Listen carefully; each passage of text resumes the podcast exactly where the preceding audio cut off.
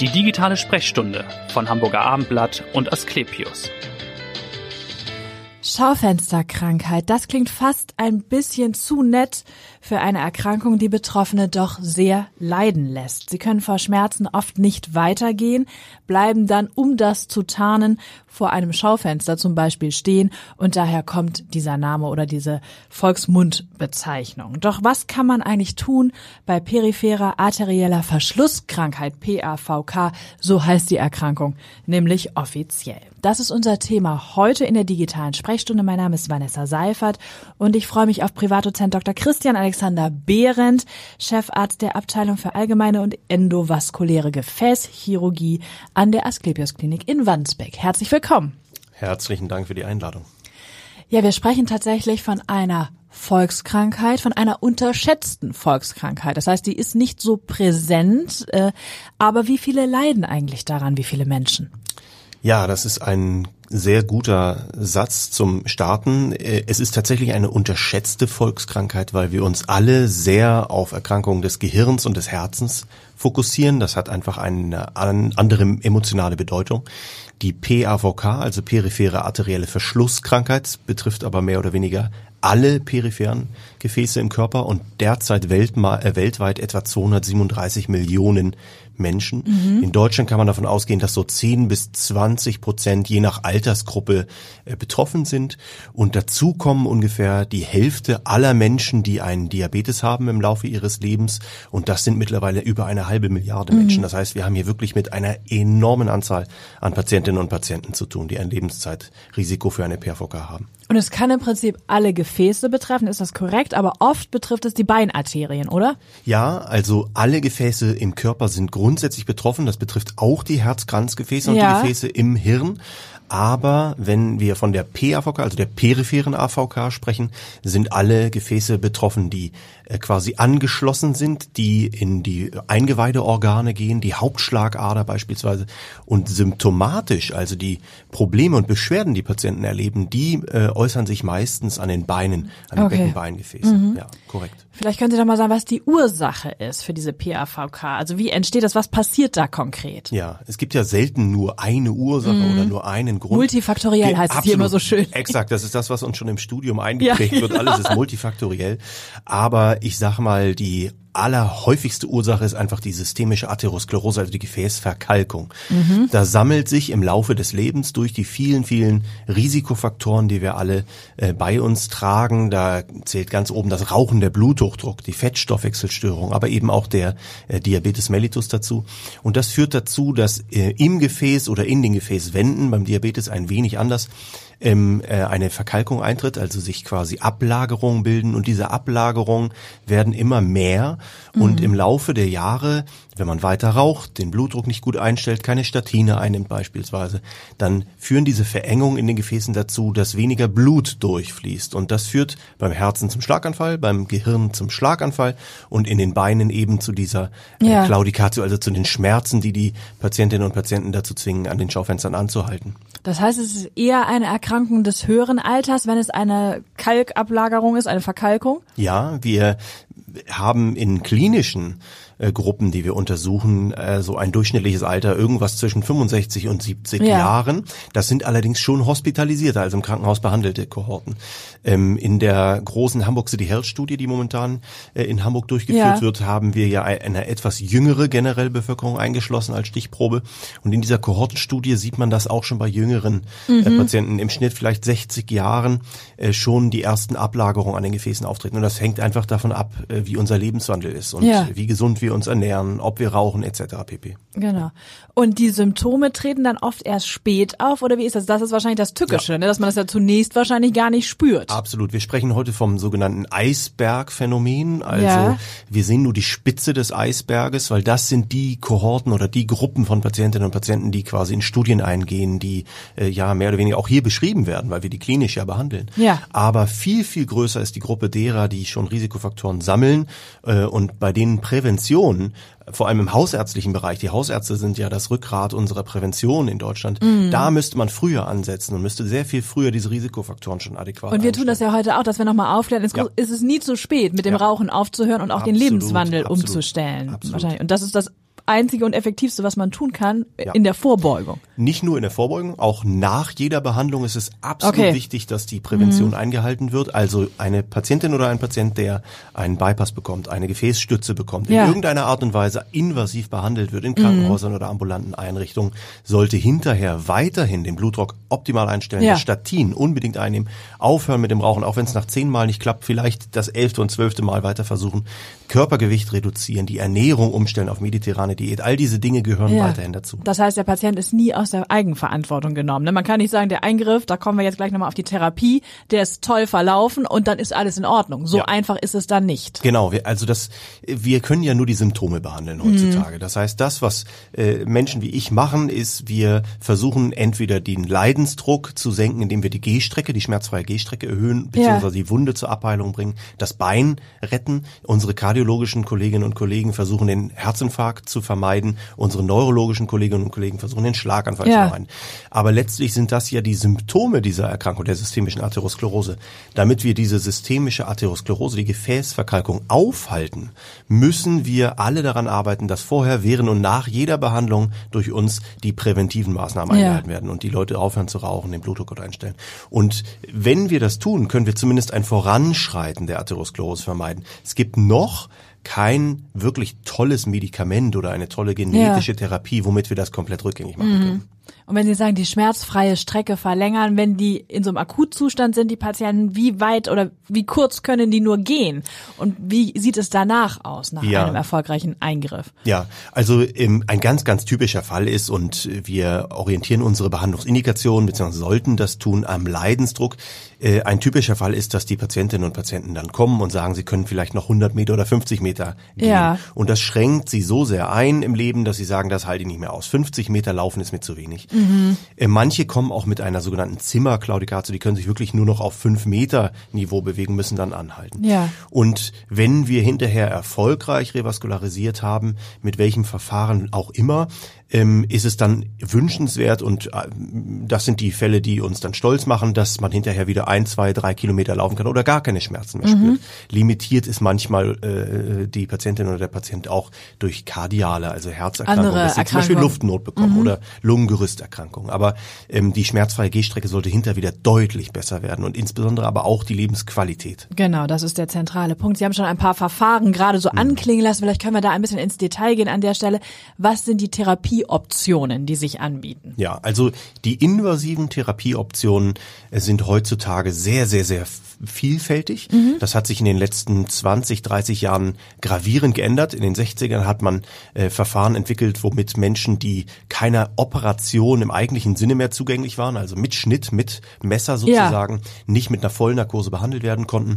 Und ähm, letztlich stehen damit heute zur Verfügung die trivialen Bypass-Verfahren, die weiterhin mhm. einen großen Stellenwert haben. Und es gibt neue Studien, die gerade äh, veröffentlicht wurden, hochrangig, die zeigen, dass in bestimmten Stadien dieser Erkrankung das Bypass-Verfahren überlegen ist sogar. Ja. Dann gibt es heutzutage auch einfache sogenannte Ausschälplastiken. Also wir legen uns das Gefäß frei, schälen den Kalk dort raus und nehmen ja. daher eine sogenannte Flickenplastik da rein, um das zu erweitern. Das sind beides adäquate, gute Verfahren, die über viele Jahrzehnte verwendet werden. Ja. In den letzten Jahren hat sich vor allem durch die sehr innovative Medizinprodukteindustrie das sogenannte endovaskuläre, minimalinvasive, katheterbasierte Verfahren ja. entwickelt. Das sind Ballons zum Aufsprengen oder Aufdehnen dieser Engstellen, ähm, die auch teilweise ergänzt werden durch Gefäßstützen, also Stents. Das kennt man genau. vom Herzen mhm. vielleicht oder auch von den Halsschlagadern.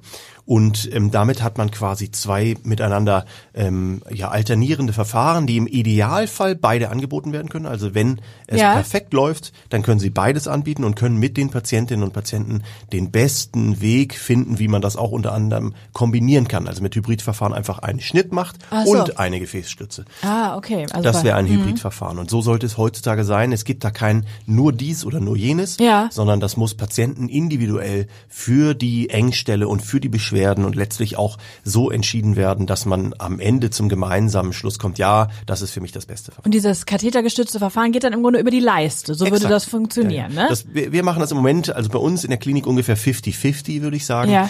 Ähm, 50 Prozent das eine, 50 Prozent das andere. Da wir einen sehr modernen Hybrid-OP haben, können wir beides quasi auch im gleichen Eingriff immer anbieten. Ja. Das heißt, wir machen sowohl die einfachen perkutanen Rekonstruktionen, das heißt, wir ja, pieksen letztlich durch die Leiste oder am Arm. So würde es äh, losgehen. Genau, so würde es losgehen. Aber ähm, wir wollen auch gerne vor allem die schweren PAVK-Fälle bei uns in Wandsbeck behandeln. Deswegen haben wir ähm, häufiger Patientinnen und Patienten, die mit diesem ganz einfachen Verfahren dann nicht komplett austherapiert werden können. Ja. dann kommen auch Bypass-Verfahren dazu. Deswegen machen wir viele Hybrideingriffe. Deswegen dann wird das kombiniert. Exakt. Okay. Und die Stents braucht man nur zum Verständnis nochmal, weil man sagt, man dehnt das ja über dieses ja. Ballonverfahren, aber man muss ja gewährleisten, dass ja. das gedehnt bleibt, oder? Und nicht wieder zusammensackt. Exakt. Oder? Es gibt, genau, es ist ganz, ganz vereinfacht ist das komplett richtig. Ähm, es gibt quasi kein Gefäß, was man aufdehnt, was durch dieses Aufdehnen nicht auch verletzt wird, also dass mhm. es ein bisschen beschädigt wird. Und da können Stents helfen, dass sie hinterher das Ergebnis verbessert wird. Das also, hängt aber mh. wirklich davon ab, in welchem Gefäß man das macht, mit welchen Stents oder Gefäßstützen man das ja. macht. Also das ist gar nicht so trivial. Im Idealfall diskutiert man mit den Patienten darüber, aber die Realität ist einfach, dass nicht jeder, Sie und ich, gleichermaßen sich dafür interessiert, ist jetzt dieser Stent besser oder eine bestimmte Beschichtung. Ja, und am Ende geben wir mehr oder weniger vor, was wir empfehlen würden und fast immer. Man muss ja dann auch ein bisschen Vertrauen haben exakt, in die Spezialisten. Wie exakt. oft machen Sie so einen Eingriff oder wie viele Patienten behandeln Sie in Wandsbek mit also, der PAVK? Ja, also im, im Moment, wir bauen ja die Klinik noch auf seit Oktober. Wir haben jetzt ungefähr in den letzten anderthalb Monaten so 60, 70 Fälle äh, behandelt. Das heißt, es geht sehr gut los und ähm, nach und nach haben wir jetzt das Lager aufgestockt, die Prozesse laufen. Das ist eine tolle Voraussetzung, die sich uns dort im Moment bietet. Das heißt, wir können jetzt wirklich ähm, aus dem Vollen schöpfen und die äh, Fallzahl erhöhen. Und der Bedarf und ist auch da, Bedarf offensichtlich. Ist enorm in dieser Region im Hamburger ja. Osten. Das ist ein riesen Einzugsgebiet, 400.000 Menschen mehr oder weniger, die versorgt werden durch die Wandsbek. Mhm. Ähm, viele Notfallpatienten, also das heißt fortgeschrittene Stadien. Mhm ähm, insofern haben wir dort wirklich äh, durch die hohe Prävalenz der peripheren arteriellen Verschlusskrankheit können wir da mehr oder weniger uns komplett ähm, betätigen und können alles anbieten. Ja. ja.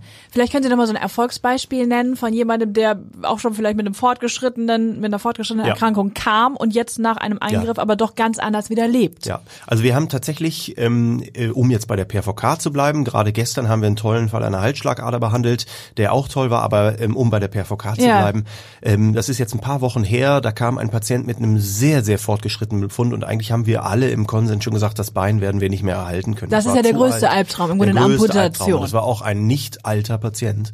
Das heißt, ähm, auch noch berufstätig, das mhm. heißt, es ist eine Katastrophe gewesen. Ja. Und wir haben da über viele Stunden im Hybrid-OP mit offenchirurgischen und endovaskulären katheterbasierten Techniken versucht, die Fußdurchblutung äh, wieder zu verbessern. Ja. Das Ergebnis nach diesen ja, knapp sechs Stunden war so lala und wir haben dann gesagt, okay, jetzt müssen wir Daumen drücken über Nacht. Am nächsten Morgen hat sich das so getragen und so rekompensiert, dass wir ihn nach zwei Wochen nach Hause lassen konnten. Ach, mit einer Stütze, um äh, das ja. zu unterstützen, äh, mit noch Wunden in Abheilung, aber trotzdem, er behält sein Bein. Und wenn das jetzt ist, ja. alles klappt, auch da war das Problem vorher, dass er die Medikamente abgesetzt hat von einem halben Jahr und mehr oder weniger ähm, es einfach Probleme mit der Prävention gab. Und wir haben lange mit ihm und viel mit ihm geredet und jetzt mhm. hoffen wir einfach, dass er da über die Reha auch wieder in den Beruf zurückkommen kann. Aber das ist ein tolles Erfolgserlebnis tolles dann auch für das gesamte ja. Team, dass ja. dann sechs Stunden da an, an so einem Eingriff Ja, ja, dafür ist, macht ne? man das. Da ist man erschöpft, aber wenn man sieht, dass es dann was gebracht hat äh, und nicht nur in Anführungsstrichen Lifestyle, weil auch das gehört ja in der Medizin dazu, dass wir quasi die Symptome verbessern.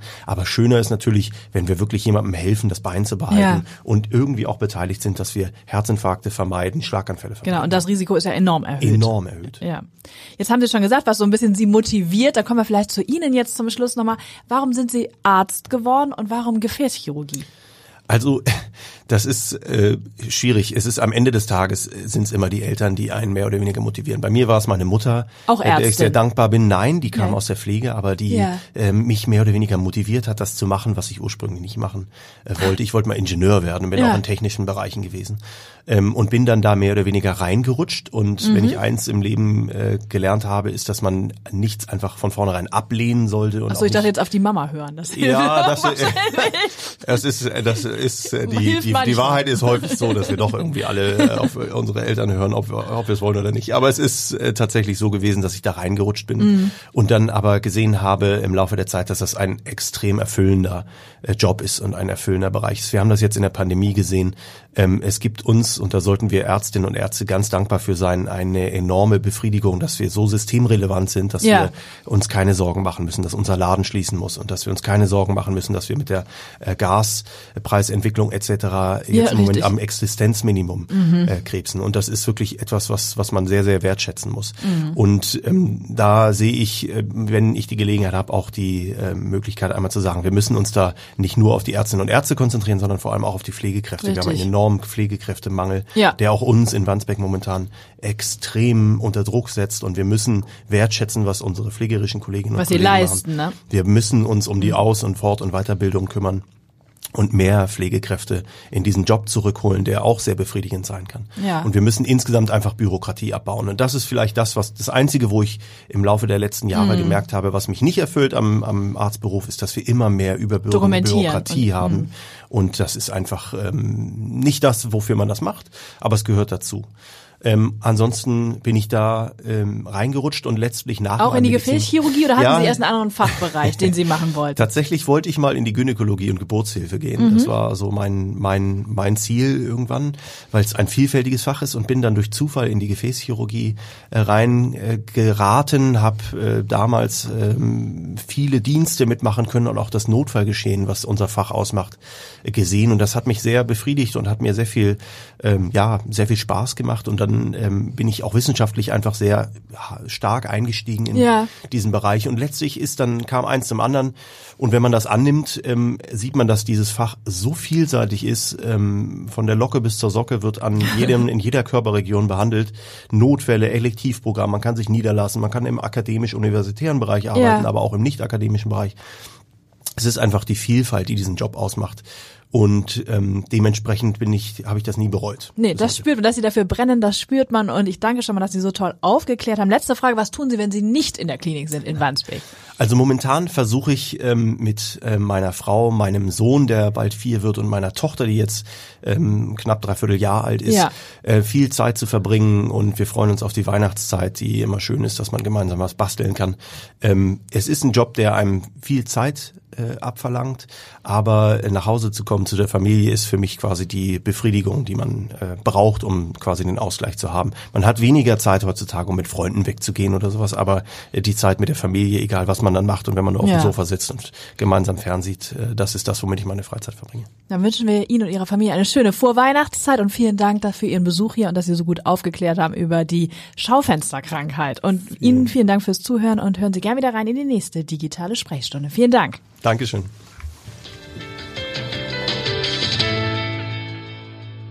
Weitere Podcasts vom Hamburger Abendblatt finden Sie auf abendblatt.de slash podcast.